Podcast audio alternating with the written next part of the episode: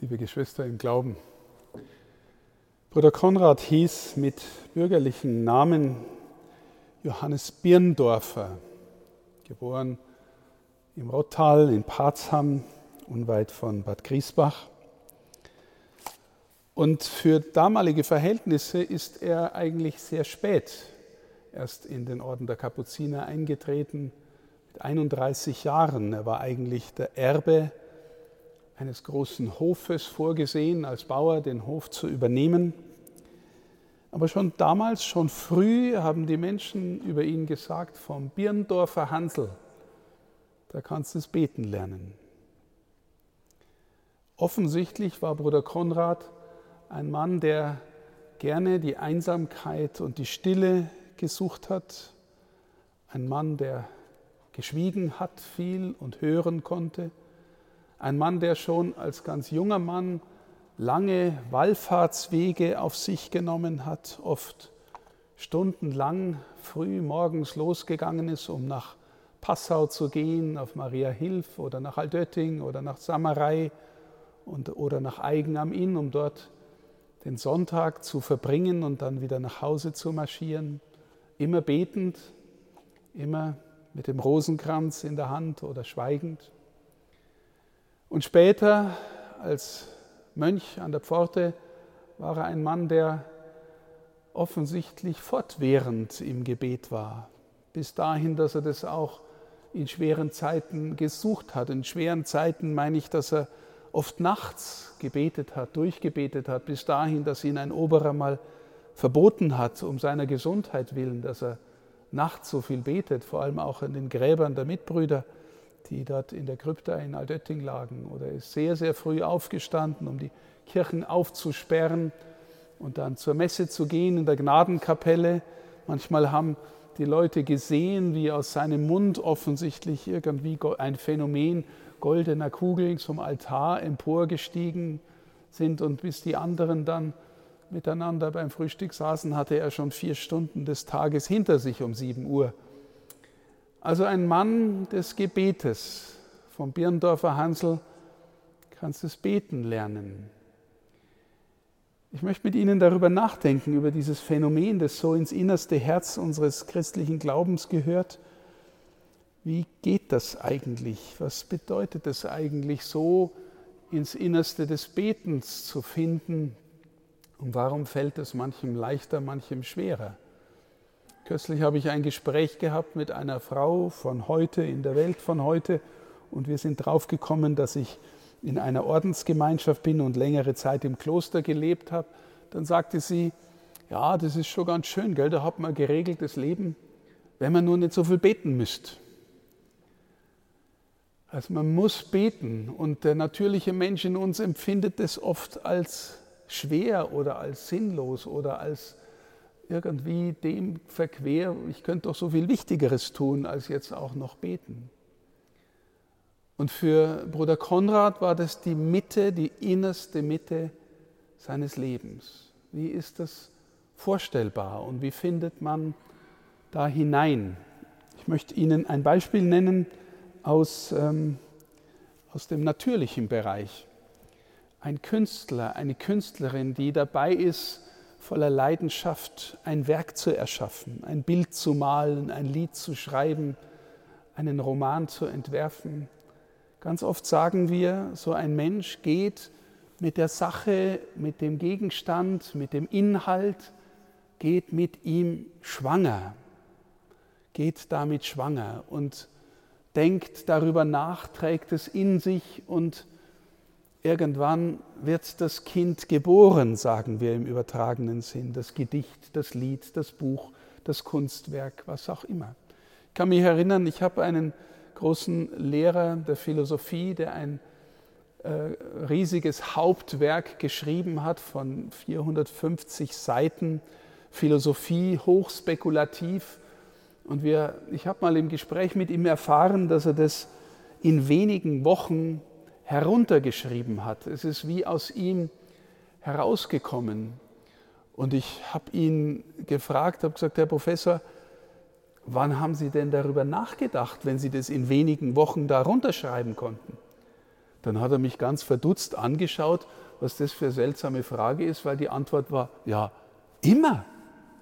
Also immer. Er hat immer damit äh, äh, innerlich äh, Zeit verbracht, ist damit äh, gewissermaßen schwanger gegangen und irgendwann ist es wie, wie von selbst aus ihm herausgekommen. Also ein Künstler oder ein Philosoph oder eine Dichterin trägt die Dinge mit sich herum, bis sie dann gewissermaßen zum Vorschein kommt. Und jetzt möchte ich das auf Bruder Konrad übertragen. Ich glaube, Bruder Konrad war so berührt von der Erfahrung des Geliebtseins durch Gott, dass er sich gewissermaßen innerlich immer in dieser Atmosphäre aufgehalten hat, dass er das göttliche Geheimnis in seinem Leben, im menschlichen Leben, in unserer Welt betrachten wollte. Und offensichtlich die Erfahrung machen durften, durfte, dass er innerlich da immer zu Hause war. Ähm, wir haben in der Bibel die Aufforderung, betet ohne Unterlass. Oder wir haben die Aufforderung, dass es gläubige Menschen gibt, die dazu berufen sind, Tag und Nacht vor Gott zu stehen und zu beten. Und im Grunde, liebe Schwestern und Brüder, ist es ja etwas, was uns in gewisser Hinsicht alle meint. Wenn es stimmt, dass Gott uns so liebt, dass er für uns seinen Sohn gesandt hat und der für uns ans Kreuz gegangen ist und gewissermaßen der äußerste Ausdruck der Liebeshingabe für jeden Einzelnen von uns war, dann kann man vielleicht, wenn man sich wirklich davon ergreifen lässt, nicht anders als immer und immer wieder dieses Geheimnis anzuschauen, zu betrachten. Bruder Konrad hat formuliert, dass das Kreuz sein Buch ist, das er fortwährend betrachtet. Das heißt, er ist in dieser inneren Atmosphäre des von Gott Geliebtseins und antworten wollens auf diese Liebe. Und in dieser Atmosphäre hat er dann die Menschen, die mit ihm unterwegs waren, die ihm begegnet sind, die ihn gebeten haben, ihm zu, ihnen zu helfen, ihnen etwas zu schenken, den Armen, den Wandernden, den Pilgern, den Wallfahrern, den Notleidenden, hat er sich fortwährend zur Verfügung gestellt, aus dieser inneren Haltung des mit Gott Verbundenseins.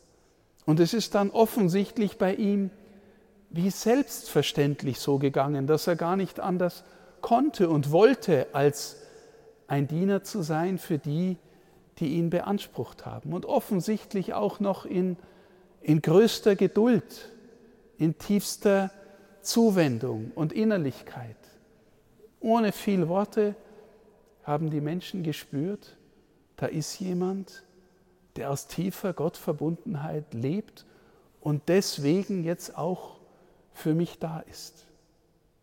Ich möchte Ihnen zu dieser, zu dieser Innerlichkeit aus einem Brief vorlesen, den Bruder Konrad geschrieben hat an eine namentlich uns unbekannte Schwester, offensichtlich auch aus dem franziskanischen Kontext, mit der er einen intensiven Briefwechsel hatte. Und in dem Sinn, den ich versucht habe, Ihnen zu erläutern, schreibt Bruder Konrad Folgendes. Meine Lebensweise besteht nun meistens darin, lieben und leiden, im Staunen und Anbeten und Bewundern die namenlose Liebe Gottes zu uns armen Geschöpfen. In dieser Liebe meines Gottes komme ich an kein Ende. Da hindert nichts, da bin ich immer mit meinem lieben Gott, mit Maria, den Heiligen, auf das innigste vereinigt. Auch bei meinen vielen Geschäften bin ich oft umso inniger mit ihm vereinigt. Ich rede da ganz vertraulich wie ein Kind mit seinem Vater. Ich klage ihm da meine Anliegen, meine Bitten, was mich am meisten drückt. Dann bitte ich ihn, er möchte mir diese oder jene Gnaden verleihen aber mit recht kindlichem Vertrauen, ja mit recht großem Vertrauen. Habe ich gefehlt, dann bitte ich recht demütig, er möchte mir wieder verzeihen. Ich will ja ein recht gutes Kind werden. Ich will ihn dann umso inniger lieben. Und das Mittel, das ich gebrauche, mich in der Demut und Sanftmut zu üben, ist kein anderes als das Kreuz. Das ist mein Buch. Nur ein Blick auf das Kreuz lehrt mich in jeder Gelegenheit, wie ich mich zu verhalten habe. Soweit Bruder Konrad an eine vertraute Schwester im Geist.